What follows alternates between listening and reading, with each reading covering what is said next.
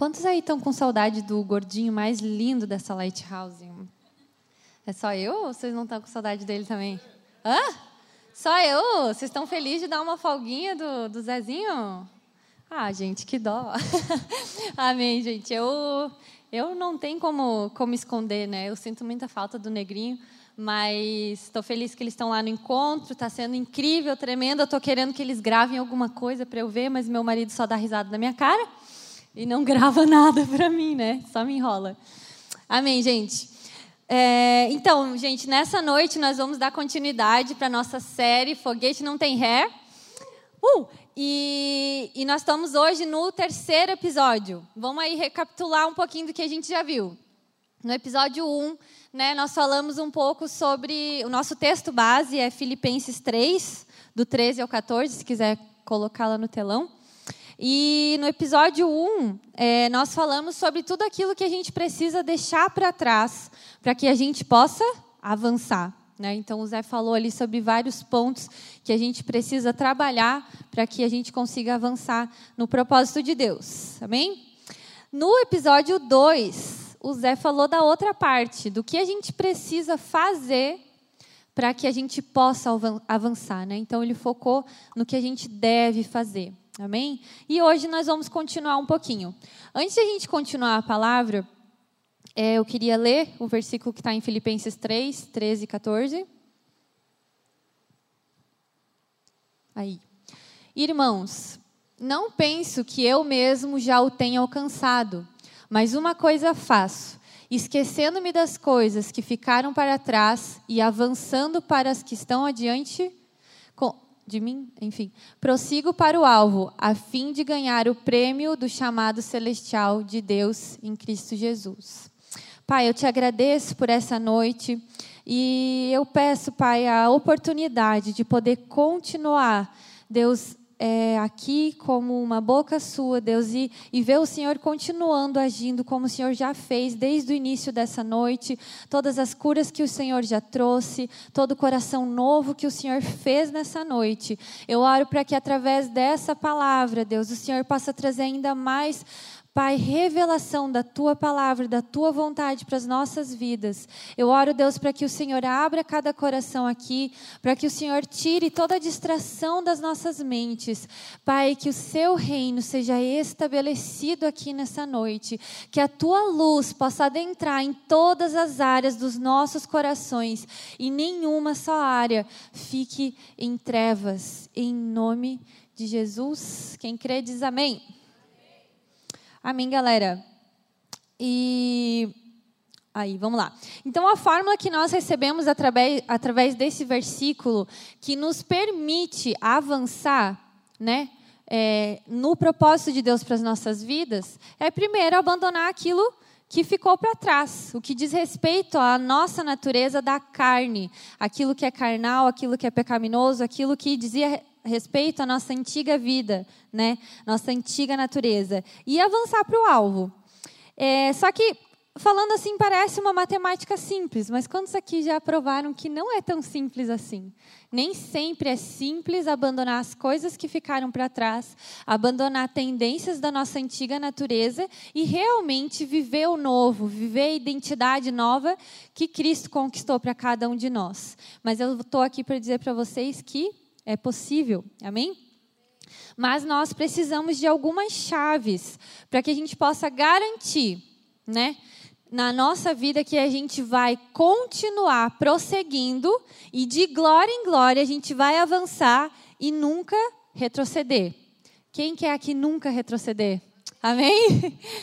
Amém. Gente, então acho que um ponto importante é de a gente primeiro pensar: será que eu já me decidi por Jesus?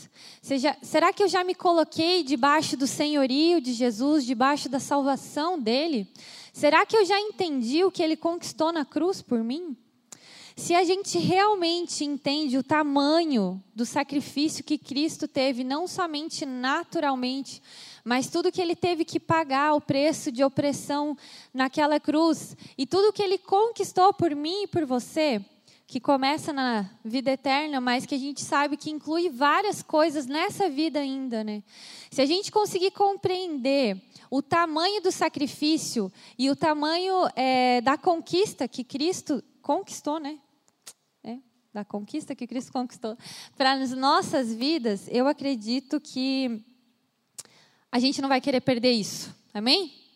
Quantos aqui querem perder o que Deus conquistou para nós? Meu Deus. Né? Às vezes eu paro para pensar, cara, olha, tem uma música que diz, é, eu não vou cantar, né? Porque não sou boa cantando, mas que fala que eu, eu nunca saberei o preço, nunca saberei o preço dos meus pecados lá na cruz. Vocês conhecem essa música? E ela fala muito comigo. Cada vez que chega nessa parte, isso me impacta muito, porque realmente a gente nunca vai compreender em totalidade quão grande foi o preço que Jesus pagou. E ele realmente não precisava ter morrido naquela cruz, mas ele morreu por mim e por você. Amém? Então, para a gente é, conseguir contextualizar um pouco, eu trouxe três exemplos naturais do que seriam coisas valiosas para nós, para que a gente consiga compreender melhor é, o que nós ganhamos na cruz. Né? O que eu vou, vou citar aqui nem se compara com Jesus, mas vocês vão entender por que eu vou falar sobre isso. Então, imagine que hoje você abre lá a tua conta no celular, no, no, né, do teu banco lá, e você vê lá, nem sei se dá para transferir desse jeito, mas enfim, 300 milhões de reais na sua conta. O que, que você acha? Vocês recebem não? Amém, melhor, na sua conta não, você recebe em dinheiro. Vem um caminhão entregar 300 milhões de reais na tua casa. Você recebe essa quantia aí. Você já pensou como que você guardaria esse dinheiro? 300 milhões. Quem aí faz planos se ganhasse na, na Mega Sena e nunca joga, né? É, o pastor Hugo não gosta dessas coisas, gente. Não é de Deus jogar, tá? Final do ano quase joguei, não, tô jogando. 300 milhões, né, galera? Eu não, vou ajudar em missões, eu vou terminar de, de pagar o templo, vou perguntar para o pastor Hugo se ele quer o dízimo tudo de uma vez só, se ele quer em parcelado, 30 mil por mês, o que, que ele quer. Fiquei pensando várias coisas, né? Enfim, o outro exemplo, se quem aqui é pai e mãe? Pouquinhos, né? Nós estamos nos, nos, jovens. Mas imagine você, que não é pai e mãe. Se você tivesse um filho hoje, nasceu criança.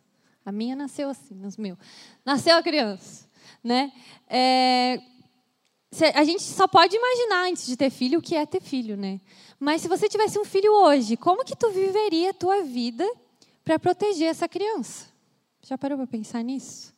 A gente faz né, toda a nossa vida girando, não girando em torno da criança, né? Mas é claro que, como bons pais, a gente quer fazer de tudo para protegê-los. E o terceiro exemplo, esse aqui eu pego tudo vocês. Quem aqui é noivo ou casado? Pouquinhos também. Ah, gostei dessa. Isso aí, somos. Vou falar sobre isso um pouquinho também. Então, imagine você que hoje você é noivo ou noiva do amor da sua vida.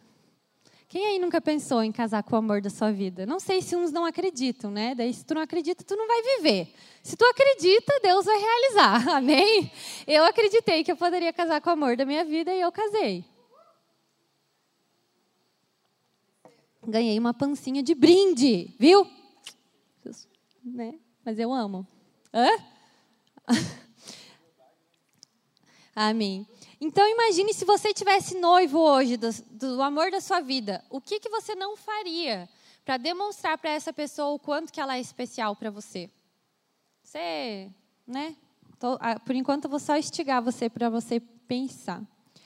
Então, gente, o que que eu e você fazemos hoje para demonstrar o amor e a importância que Jesus tem na nossa existência? Né? Às vezes a gente tem essa coisa de saber que Deus me ama, que Deus me procura, que Deus vai até mim e Ele vai. Mas muitas vezes a gente esquece que, assim como num relacionamento, assim como coisas importantes terrenas, eu preciso valorizar Jesus mais do que qualquer coisa na minha vida, porque Ele conquistou o que é de mais importante. E eu usei a palavra existência, porque se a gente pensar que Jesus conquistou coisas para nós só aqui, né? Tem pessoas que conquistam muitas coisas aqui na terra, né? Até pode conquistar sem Jesus. Mas o que Jesus conquista para nós é muito mais do que terreno, é eterno. Amém? E com certeza tudo que ele, que ele planeja para as nossas vidas é muito sobrenatural. Se a gente permitir que ele faça, a gente pode ter um casamento sobrenatural, a gente pode ter uma maternidade, paternidade sobrenatural, a gente pode experimentar coisas incríveis em Deus. Amém? Isso é só um parênteses. É, então, para que a gente possa realmente avançar, deixando para trás todas essas coisas que nós já comentamos, deixando a nossa velha natureza, deixando as nossas vontades, deixando aquilo que nos segura, que nos atrapalha, e realmente seguindo para o alvo, a gente precisa primeiro entender qual é o custo para nós se a gente não fizer isso. Às vezes a gente acha que. A gente sabe, vamos lá, a gente sabe que a salvação ela é um dom de Deus, gratuito. Amém? Nem eu e nem você poderíamos fazer nada para receber a salvação de Deus, certo? Tá todo mundo comigo? E nem pelo amor de Deus. O amor de Deus é o mesmo quando você era pecador e depois que você recebeu o sangue de Jesus, você se tornou filho, ainda assim o amor de Deus, ele não muda pelas nossas vidas. Só que se a gente viver a nossa vida de qualquer jeito, primeiro que a gente não vai valorizar tudo que ele fez. E segundo, que do que vale você viver, dizer que vive com Jesus, se você não vive de verdade? Você dizer que ama Jesus da Bíblia, mas o que Jesus da Bíblia manda você fazer, você não faz. Se você diz que ama Jesus, mas você não para para ter relacionamento com Ele, né, para ouvir Ele.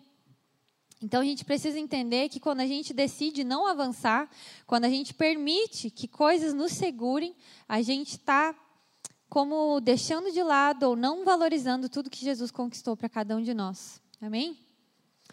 É, então, agora voltando aos nossos três exemplos lá. É, se a gente recebe Jesus e diz que está vivendo com Jesus, mas nós não decidimos avançar, nós não decidimos passo a passo, de glória em glória, deixar o passado para trás, deixar as coisas que nos seguram e avançar para o alvo, é como se a gente recebesse aquele caminhãozinho lá de 300 milhões de reais recebesse tudo lá, batesse nas costas do cara que veio te trazer, pegasse o dinheiro e ó, jogar lá no, no canto do quarto, botar as roupas por cima. Quem gosta de jogar roupa no chão? Só eu que gosto de jogar roupa no chão. Eu não gosto, mas eu jogo de vez em quando. Bota umas roupas lá em cima, bota uns negócios lá e deixa. Quem deixaria 300 milhões de reais jogado no canto da sala ou do teu quarto? Eu acho que ninguém faria isso, né? Ou, né, quando a gente fala sobre filhos, é o mesmo que a gente decidir ter filhos e passar o dia inteiro trabalhando, chegar em casa e falar, opa, ranhento. E sair fora, sai, volta e não dá atenção, não pega no colo, não conversa, não valoriza, não educa, não ensina, não tem tempo de qualidade, né? E também é igual se a gente tivesse noivo e não ligasse para a pessoa que a gente é, é noiva, a gente não abraçasse, só isso que pode, ligar, abraçar, só né? A gente não cuidasse dessa pessoa, não elogiasse, não honrasse essa pessoa. Então, de que vale você ter algo precioso nas suas mãos? Você ter algo precioso como nós temos, o Espírito Santo dentro de nós, um poder extraordinário capaz de ressuscitar pessoas mortas, como Jesus, como Lázaro e como inúmeros homens da nossa época ressuscitaram. Você tem esse poder dentro de você. Você já pensou nisso? O Espírito Santo de Deus habita dentro de mim e de você, a partir do dia que nós decidimos andar com Jesus.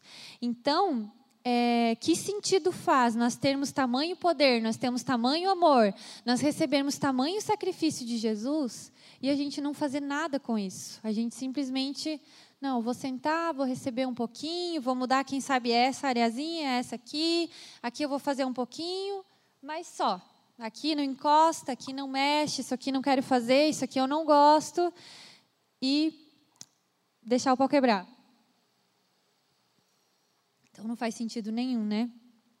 Eu espero, com esses meu exemplo, né, ter convencido você é, que valorizar, que a gente precisa valorizar Jesus e o seu sacrifício é, e o quanto que isso exige de nós avançar. Amém? Então, o reino de Deus, ele não é nada estagnado. O reino de Deus é crescimento, é mudança, é expansão. Amém? O reino de Deus é expansão. Então, é, se nós não crêssemos nisso, nós nunca teríamos vindo para cá. A gente poderia ficar num lugar menor, pequenininho, reunido só numa casa ou só na nossa antiga, no nosso antigo templo. Por que nós mudamos para cá? Porque a gente queria um espaço bonito? Não. Porque nós queríamos conforto? Também. Mas porque nós cremos que Deus quer expandir o reino dele através de nós, né? Então exige de nós faz, é, fazê-lo conhecido, né? Exige de nós nos santificar, exige de nós demonstrarmos amor pelo próximo. Então a gente reconhecer o sacrifício de Jesus na nossa vida, a gente realmente avançar, vai exigir de nós sacrifício. Amém? Quantos aqui já entenderam isso? Não é possível a gente gerar vida se a gente não morrer. Meu marido costuma muito falar isso. A frase não é dele, mas ele costuma muito falar isso. Então, a gente precisa manifestar o amor de Deus através das nossas vidas. E a gente manifestar o nosso amor por Deus também é, implica que a gente manifeste o amor um para o outro. Amém? A gente precisa é, muito entender isso. Então, hoje eu quero trazer três chaves para vocês. O foco da minha mensagem hoje é que a gente entenda que a gente precisa tomar cuidado e ter zelo pela presença de Deus, por aquilo que Jesus colocou em nós, para que a gente realmente possa prosseguir, avançar e permanecer de pé. Às vezes a gente lê aquele versículo que diz: Aquele que está de pé, cuide para que não caia. Esse é um versículo muito chave. Eu não sei quantos aqui já leram esse versículo e, e talvez pensaram: Bah, qualquer um pode cair, então também posso cair. E isso é uma verdade. A gente não pode deixar o nosso coração orgulhoso e achar que a gente nunca vai cair. Mas eu tenho algo para dizer para vocês. Eu e você podemos viver uma vida de tal forma que a gente garanta, que a gente se proteja para que a gente não caia. Como que eu vou pegar os meus 300 milhões de reais, vou botar ele lá na sacada de casa e vou dizer: ah, tomara que ninguém roube, e vou trabalhar? Como isso? Não, eu preciso cuidar. Eu vou botar num banco, eu vou botar num cofre, eu vou esconder embaixo do, do. Não cabe embaixo do colchão, né, gente? 300 milhões. Eu nem sei quanto que é isso de, em papel, Jesus Cristo. É, então a gente precisa entender que o que a gente tem é tão valioso que a gente não pode deixar de qualquer jeito. E Deus nos ensina formas de fazer esses guarda-reios, né? Não sei quantos aqui tiveram oportunidade, eu acho que quase ninguém.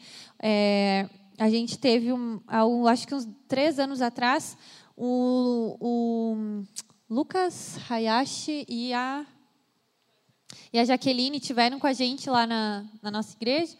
E, e eles ministraram para casais. E uma das ministrações que mais me impactou, eu nunca mais esqueci, foi a Jaqueline que pregou e ela falou sobre como construir guarda-reios no casamento, para evitar que você traia, para evitar que você faça coisas dentro do casamento que destrua. Então é assim no nosso casamento com Jesus também, né? Nós somos noiva, mas a gente tem que saber que o nosso relacionamento com Jesus é sério. Quantos aqui já são noivos de Jesus? Amém? Nós temos que entender que nosso relacionamento com Jesus não é um namorinho também é sério, né? Mas não é qualquer coisinha. É um noivado real. Amém? Então, gente, nós, a primeira chave que eu quero compartilhar com vocês é ponha-se a luz. Repete comigo: ponha-se a luz. Eu quero ler com vocês dois versículos. O primeiro está em João, capítulo 8, versículo 12.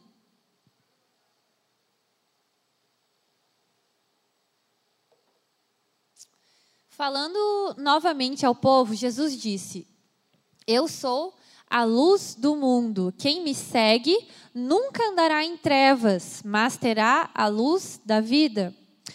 João 12, capítulo, João capítulo 12, versículo 46. Eu vim ao mundo como luz, para que todo aquele que crê em mim não permaneça nas trevas. Amém? Então, esses são apenas dois versículos que falam sobre luz, mas existem vários que Jesus se intitula como a luz do mundo e ele ressalta que onde a luz chega, não há trevas. Quantos aqui, é, eu acho que isso é fácil de a gente entender, que quando a gente está sem Jesus, a gente anda em trevas. Amém? Mesmo que a gente ande e pareça que está tudo bem, sem a luz real de Jesus, é como se toda a nossa vida tivesse em trevas. É, e as trevas, gente, por mais que seja forte, aonde há trevas, não há Deus. Né? A gente, é legal a gente imaginar que a, as trevas elas não existem, elas são a ausência da luz. Então, o escuro, você está tudo no escuro. Não é que o escuro existe, é porque não tem luz. Se tu ligar a luz, o escuro termina, ele acaba. O que existe é a luz, o que é palpável é a luz. A escuridão é apenas a ausência da luz. Então, a, o lugar de trevas é o lugar de governo do inimigo. É o lugar onde o inimigo governa. É o lugar onde ele tem liberdade, onde ele consegue influenciar. Onde não há luz, não há o agir de Deus, não há o perdão de pecados, não há a graça de Deus, não há a plenitude de Deus, não há é, a manifestação do amor do Pai. É, e nós podemos viver totalmente em trevas, se a gente decide não querer Jesus.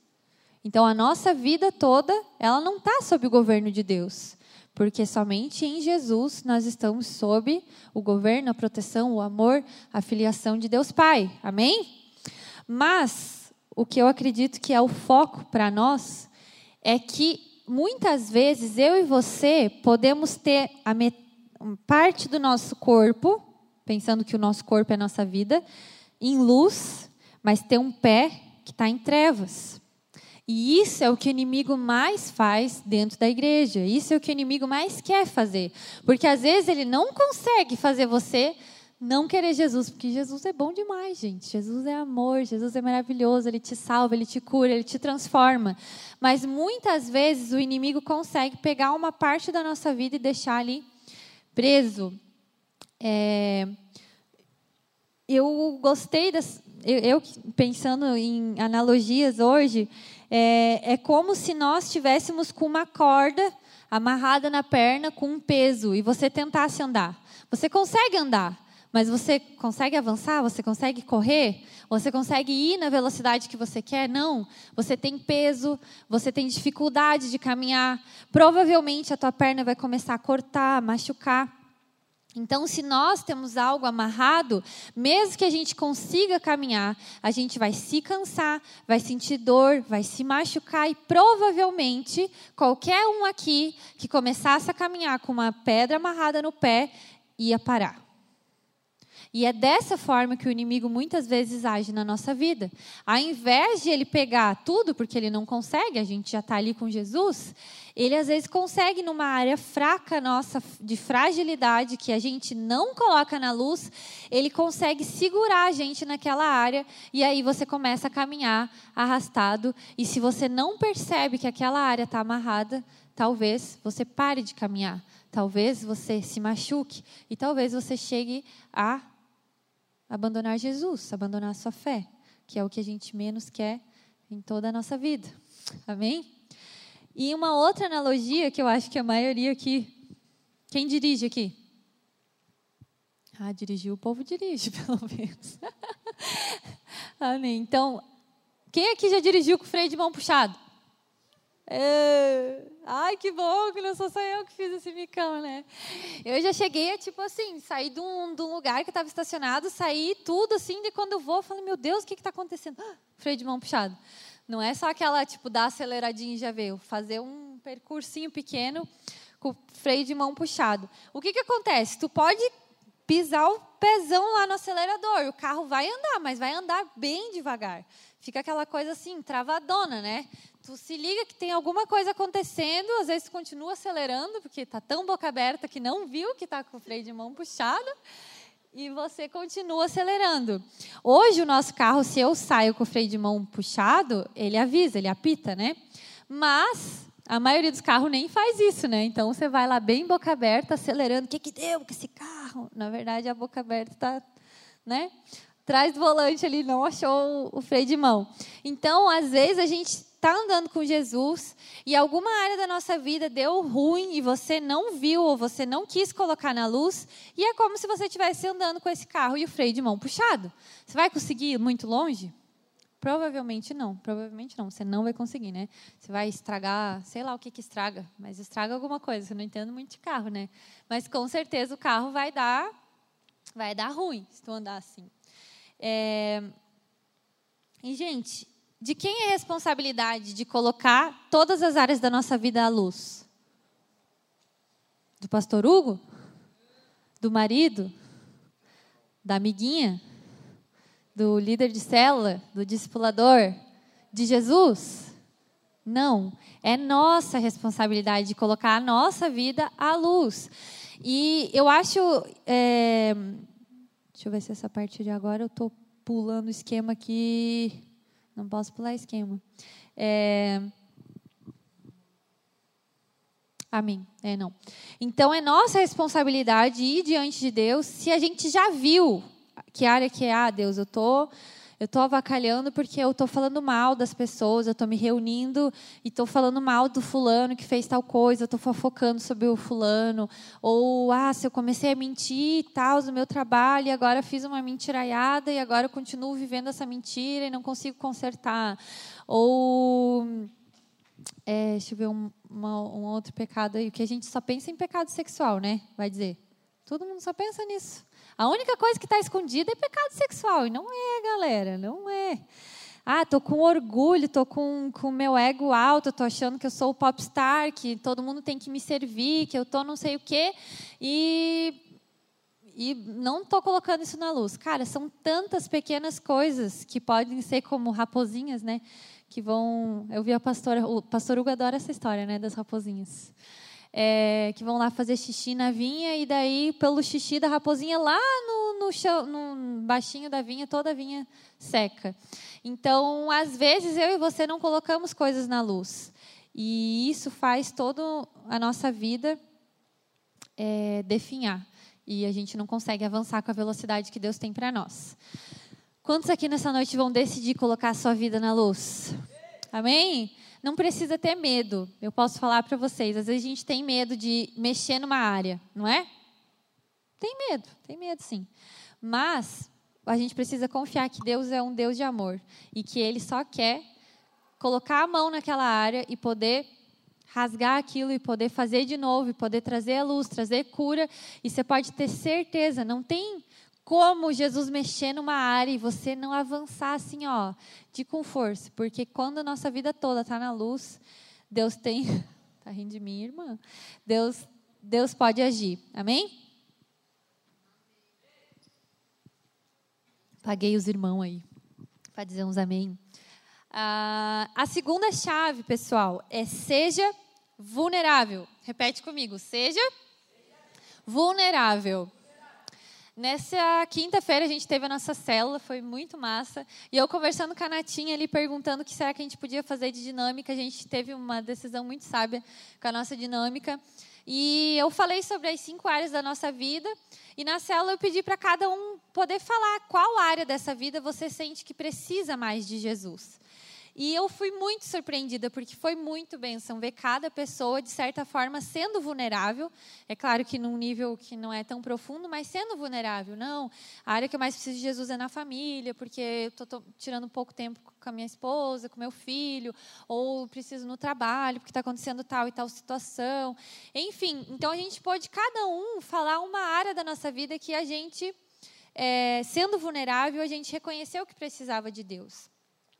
A vulnerabilidade nada mais é do que você conseguir expor a sua fraqueza. Quantos aqui gostam de expor fraqueza? A gente não gosta, né, gente? A gente realmente não gosta. A gente gosta de mostrar o quê? A nossa força, aquilo que a gente é bom.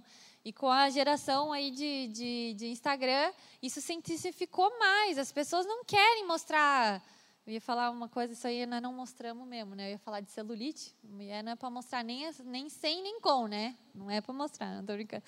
É. Mas, às vezes, a gente quer mostrar o dia que o cabelo está mais bonito, o dia que a gente está no melhor cenário. Eu não estou brincando aqui, porque o Malemar posto foto.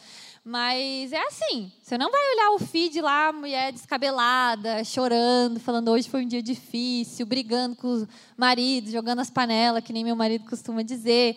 Você não vai postar lá que você foi demitido, uma foto de você sendo demitido, assim, recebendo pagamento. Você não vai fazer isso. Você vai postar o quê? A viagemzinha legal. Vai... O que me estressa é imaginar, assim, quando... É... Aqueles casal assim que posta só no aniversário de casamento, a vida tá um cocô, né? E tá lá, amor da minha vida, daí três meses depois não tá mais junto, né? Casado não, namorados. É tenso. Mas acontece, tudo bem, estamos juntos, né? Acontece. Então, a gente tem essa tendência de não querer ser vulnerável. E eu acho que às vezes a gente erra também como líder, né? Que eu acredito que não é só, não é só quem está aqui em cima que é líder. Se você é líder de célula, se você daqui a um tempo vai ter uma família, você é líder da tua família, você tem, sei lá, um grau de influência sobre a sua casa, sobre talvez seus colegas da escola, suas primas, sei lá, seus primos. Às vezes a gente tem grau de influência e a gente não quer ser vulnerável. Só que muitas vezes, quando a gente nega a vulnerabilidade, a gente só mostra força, a gente dificulta a vida do outro. Porque quantos aqui, eu não sei você, quando eu entrei na igreja, quantos aqui conhecem a Bárbara Tortelli? Povinho aí. Bárbara é uma bênção de Deus, mas a Bárbara, quando eu conheci ela, eu achava que só falt... que ia brotar as asas de anjo e a areola, assim, ó. Areola, é areola, sei lá. A auréola. Auréola. Isso? Amém. Oi, tô com saudade do marido mesmo, que tô até falando errado. E só que, gente, pense, eu vim do mundão, né? Já tinha feito um monte de coisa. E uma vez eu conversando com uma amiga, eu falei, gente, eu quero muito confessar tudo, eu quero ser curada. Eu já tinha entendido que eu precisava fazer isso. Mas como é que a Bárbara vai, vai entender? Ela vai se assustar? Como é que eu vou contar todas as peleias que eu já fiz na vida para ela, pelo amor de Deus? E eu morria de medo. E eu lembro que essa amiga falou: Não, Raca, vai lá, conversa. A Bárbara é uma benção, ela vai te entender, ela vai. Nossa, pode ir falar. E eu lembro que até das pouquinhas experiências que a Bárbara teve com o pecado, assim, tipo, de mentir, de não sei o que, da coleguinha, era uns negócios assim, ela conseguia se colocar num lugar de empatia comigo. Eu falava, tipo, fiz isso aqui, estourei uma bomba. Ah, é verdade, já estourei uma bombinha, não sei o que lá no meu carro. Sabe? Tipo, era assim, e eu senti o amor dela, né? Eu fiquei, acho que umas, sei lá, umas duas, três horas na casa dela. Mas falei tudo, assim, ó, eu queria falar tudo. A vírgulazinha eu não queria esquecer, porque eu queria botar tudo para fora. E foi tão maravilhoso, acabei dando um testemunho, que no outro dia, eu lembro que eu estava indo para a faculdade, e quando eu fechava o olho, assim, quando eu imaginava a minha vida antes, antes desse episódio, era como se a minha vida fosse toda preta, manchada, assim, eu olhava para trás, eu sentia aperto, assim, de tudo que eu já tinha feito. E depois daquele dia, sério, eu fechava o olho, é como se eu enxergasse minha vida branca. É como se eu enxergasse que eu sentia que não tinha peso mais nenhum, que o inimigo realmente não tinha nenhuma mais autoridade sobre a minha vida, não tinha mais condenação, porque toda a minha vida estava diante de Deus e toda a minha vida tinha sido vulnerável diante daquela pessoa que Deus colocou na minha vida para ser a minha mãe espiritual, a minha líder. Amém? Então, gente, a, a vulnerabilidade envolve, primeiro, reconhecer, reconhecer a tua falha, reconhecer o teu erro, reconhecer o teu pecado. Segundo, confessar. Confessar para quem? Para um irmão em Cristo que tem mais maturidade que você, que você confie. Pode ser teu líder de célula, pode ser o teu discipulador, pode ser, quem sabe, um amigo, o amigo que te trouxe para a igreja, que já tem um tempo a mais na fé, né, que você já vê ali alguém que, que tenha confiança. E terceiro, que eu acho que é a parte que o povo menos gosta, arrumar a bagunça que você fez. Amém? Então, às vezes, você faz uma coisa só para você. É um pecado, é um erro, é uma coisa só tua que você consegue consertar. Mas às vezes não. Às vezes você inventou uma mentira grande, você vai ter que ir lá para quem você mentiu, pedir perdão. Às vezes você é, fez mal para alguém e você vai ter que ir lá pedir perdão para aquela pessoa, reconhecer. Às vezes você fez qualquer bagunça, seja na, em qualquer área que você imaginar que você tenha feito. A gente precisa ser responsável e ir lá arrumar a bagunça. Então, tudo isso envolve ser vulnerável, né? E muitas vezes só nós sabemos é, e a gente não mostra. Então, aquele pecadinho, né? pecadinho escondido, ou mesmo que não seja um pecado, mas seja uma situação, uma falha de caráter que a gente esconde. Só que tem outras vezes, irmãos, eu acho que essa é a parte, irmãos, é a parte mais difícil que eu vejo, é quando as pessoas já estão vendo que você tem uma falha de caráter. Ou as pessoas já estão vendo que você está em pecado, que você está fazendo alguma coisa errada, já está visível aquilo. E às vezes alguém de confiança chega para você e fala: Thay, estou vendo que você está fazendo isso assim, assim, assado. Isso não faz parte da tua identidade. Você é essa mulher de Deus, você é isso, você é aquilo. Mas essa forma que você está agindo não é a forma que Deus tem para você. Já sacaram aqui como é que é o confronto? Com amor, né? Desse jeitinho. É... E às vezes o que a gente faz? A gente não quer ouvir. As pessoas estão dando um toque e a gente não quer. Isso também é falta de vulnerabilidade, é falta de colocar na luz. Então a gente precisa estar tá atento. Se o seu líder, se o seu amigo te der um toque em alguma área, não ignore, né? Vá diante de Deus, olhe, ore sobre isso, olhe para aquela área e bem provável que você realmente precisa ser transformado. Amém?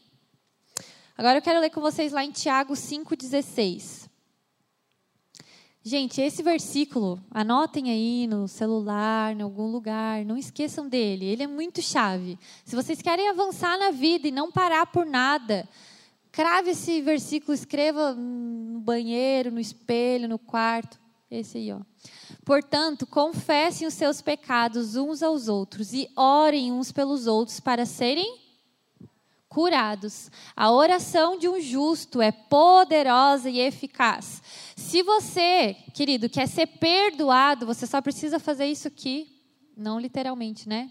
Orar a Deus, confessar o teu pecado, se arrepender, você é perdoado. Pronto, acabou, o sangue de Jesus te cobriu. Você se arrependeu de verdade, né? Deus sabe. Mas, se eu só for para o meu quarto e falar, Deus, me perdoa porque eu fofoquei, falei mal da fulana lá e causei uma discórdia arada e fiz um lambança, o povo está odiando a mulher lá, a mulher nem fez nada, eu que inventei o esquema. Se você fazer isso, você vai ser perdoado. Mas se você só ser perdoado, provavelmente você vai sair do teu quarto, semana que vem você vai fazer de novo. E a bagunça que você fez vai continuar lá e vai continuar crescendo. E talvez você chegue lá e peça perdão de novo. Semana que vem na outra, faz de novo. Porque o que, que a Bíblia diz? Por onde que a gente recebe cura? Confessando uns aos outros. Se você tem um pecado na área sexual, que eu sei que é a área que a gente mais pensa quando a gente fala sobre isso, talvez seja uma das é uma das principais, mas não é só essa. Se a gente tem um pecado na área sexual, não vai adiantar você simplesmente pedir perdão a Deus. Porque se você não confessar e não caminhar junto com alguém, você provavelmente não vai ter força suficiente para sair daquele lugar. Então, a gente precisa confessar uns aos outros para que a gente possa ser completamente curado. Amém? Pense comigo uma área da tua vida que já esteve em trevas ou que você sente aí que está escondida. Essa área escondida, pense que Deus está aqui tudo, né? Tudo, tudo. Mas o pecadinho está aqui da tua área, né? Então Deus age em tudo isso, mas aqui o inimigo tem domínio sobre você. E ele vai te machucar, ele vai te ferir, ele vai trazer outras coisas, porque o pecado nunca anda sozinho. Se você tem algo aqui escondido sem mexer, ele vai puxar outras coisas. E o inimigo vai ter liberdade e autoridade para mexer na tua vida. Tem coisa mais desesperadora que isso? Não tem. Então, se a gente simplesmente diz, Deus, olha aqui meu pecado, irmão, olha aqui meu pecado, ora comigo. Pronto. O inimigo sai correndo, ele não tem o que fazer. Amém? Porque você recebe cura, você recebe perdão e você coloca a sua vida na luz. Então, citando algumas coisas, né? Pode ser arrogância, pode ser orgulho, a avareza, né? Eu eu vim de uma família onde a gente, meu pai era talvez por medo, sei lá o que, era muito mão fechada. Não sei quem aqui se identifica, muito mão fechada. Então era aquela coisa de guardar, guardar, guardar. E ele conquistou as coisas dele, mas era tudo assim, meu Deus, desde sair para comer um negócio, de dar alguma coisa para alguém, era aquela coisa assim, meu Deus. E eu tive muita dificuldade, porque isso é falta de paternidade de Deus. Como assim, ah, eu vou dar 20 pila por irmão, vou passar fome? Como é que é isso? Que Deus não vai suprir minha vida se eu ofertar uma coisa para alguém? Se eu, entende? Então, às vezes a gente tem falta de paternidade na nossa vida. E isso também pode se enquadrar em avareza, a gente não querer dar, a gente não querer compartilhar, é tudo para mim, eu tenho esse dinheiro, se eu der vai faltar e eu fico com aquela coisinha para mim. Isso também é algo que Deus quer tratar. Fofoca, que muitas vezes a gente não dá bola, mas fofoca é um trem ruim, Deus odeia isso. Deus abomina quando a gente faz algo que coloca um irmão contra outro irmão. É... E coisas que não são pecado, mas também a gente precisa colocar na luz como a ansiedade, a depressão. Então, são coisas que, se você esconde, né, você também não consegue avançar e não consegue ter cura. Amém? Então, se abra, gente. É, se pessoas próximas falar com você, ouça. Se não tiver na luz e se não formos responsáveis, jamais avançaremos de verdade. E lembrem, gente, é um processo. Amém? Jesus está com você, Jesus está com a gente. Talvez hoje você identifique várias áreas. Você fala, meu Deus, vou ter que falar de tudo isso. Sim, irmãos, vai ter. Mas vá um passo de cada vez, Deus está com você. Então não tenha medo. Encontre essa pessoa segura e comece falando com Deus Pai, comece colocando a sua vida na luz. E eu tenho certeza absoluta, pela palavra de Deus, que você vai receber cura. Amém? E a última a última chave que eu queria compartilhar com vocês. Se alguém quiser subir e fazer um. Essa aqui, gente, essa aqui é importante. Qual foi a primeira que eu falei? Ponham-se na luz. A segunda? Seja vulnerável. É a terceira. É aprenda a agir antes da coisa ficar feia. Essa é boa, não é? Às vezes a gente tem tendência de ir deixando aquele machucado lá, não passa uma água oxigenada, não passa um nebacetim, né? Foi lá, raspou com um prego velho enferrujado, não vai fazer uma antitetânica, deixa lá, bagulho lá. E aí quando você vê, já tá a perna desse tamanho, escorrendo inflamação. Daí, se deixar muito, perde a perna. Ô, louco, que trágica. Mas é, mas é assim que muitas vezes a gente lida com as coisas na nossa vida. A gente vai deixando, deixa o pau quebrar, não quero mexer nisso. Né? Com a, a esposa, o marido em casa, ah, nós estamos brigando, tem essa área aqui que a gente não resolveu, bota para baixo do tapete, não quero lidar com isso. Ah, estamos ali na cela, começamos a falar mal de não sei quem, na outra cela falamos mal de novo, mas deixa, deixa o pau quebrar. A amiga também faz, a amiga também está falando mal, então também vou falar, não tem problema. Ah, o amigo está colando na escola. Ah, todo mundo cola, essa matéria é difícil demais. Eu já era convertida quando eu fui tentada nessa área. Em física, a única matéria na vida que eu falei, meu Deus, que coisa é essa? E olha que eu ia muito bem em cálculo tudo mais, mas física era difícil. A primeira, prova, a primeira prova, acho que eu tirei uns três. Falei, Jesus, o que, que eu vou fazer? E era um monte de fórmula, assim, ó, sério, um monte. Todo mundo fez as fórmulas num papel e colocou no bolso. Todo mundo da sala, porque era impossível decorar as fórmulas, porque era um monte. E eu estava recém-convertida, né? Fiquei naquela, ah, mas todo mundo, todo mundo, todo mundo. Eu fui lá, estudei, estudei, estudei, estudei, anotei todas as fórmulas no papel, botei num bolso. Era o moletom da live. Lembra aquele moletom da live cinza, com um bolsinho assim? Era aquele lá, hoje é crente já, tinha até o um moletom da igreja. Botei um colinha aqui, daí fui nervosa, porque eu sempre odiei essas coisas, eu sempre dei cola para as pessoas, mas eu colar nunca colei, né? Antes de conhecer Jesus.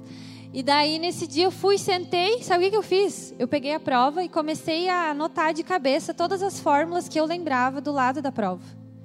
E quando eu vi, eu anotei todas as fórmulas de cabeça. Quando eu terminei, Jesus falou para mim: Você achou que eu não ia te ajudar? Cara, eu fiquei com tanta vergonha, mas eu fiquei com tanta vergonha. Eu terminei a prova. Na hora, eu meti a mão no bolso e fiz assim na, na cola, né? Amassei ela. Terminei a prova. Quando eu terminei a prova, gente, até me emociono de lembrar. Professora, mas era ruim. Mas aquele professor, meu Deus, era odioso. Jesus amado. Nós já tretamos várias vezes na. Ele era, sabe, aquele que sabia de tudo.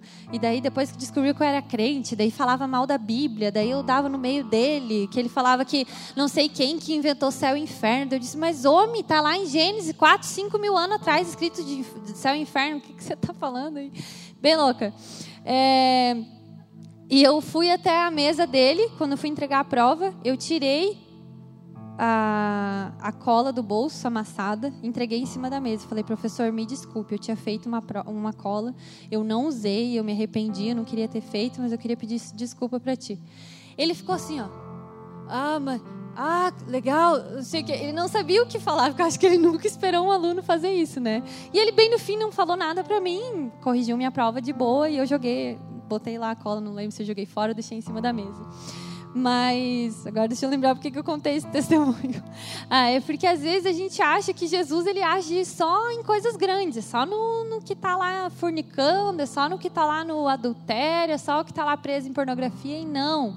Deus ele quer trazer uma transformação completa na nossa vida. Amém?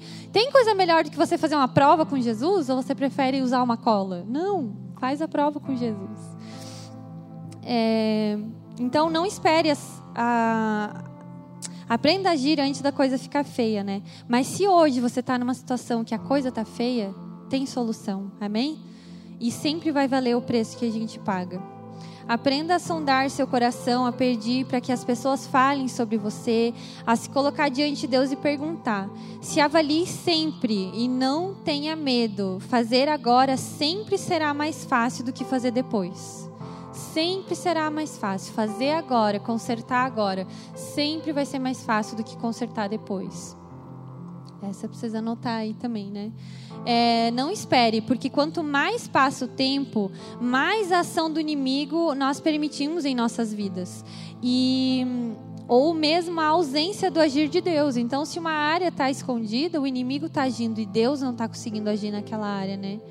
E e por não permitir que Deus age, a gente vai se tornando infrutífero. A gente deixa de avançar. A gente fica parado. E quantos aqui já entenderam, já perceberam, ou na sua vida ou na vida do amigo, que ninguém fica parado muito tempo? O povo não fica parado, o povo retrocede.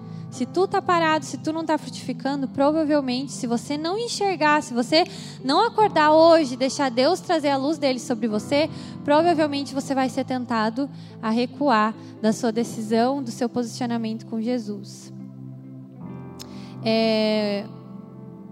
O último testemunho que eu queria compartilhar com vocês, testemunho não, né, enfim, uma, uma colocação sobre isso, de não deixar as coisas se acumularem. Eu lembro algumas vezes, algumas tretas que eu tive com o Zé, até na primeira casa que a gente morou. Uma vez a gente tretou assim, e daí, eu não sei se ele já estava se nós já estava deitado ou alguma coisa assim, a vontade que eu tinha era tão grande de levantar da cama, pegar o carro e sair, sabe? Tipo assim, só sair. E eu fiquei pensando, meu Deus, mas ele vai ficar querendo saber onde é que eu fui, não sei o quê. E eu só perguntava, cara, eu vou ter que voltar para casa ele vai ficar muito brabo comigo, chateado.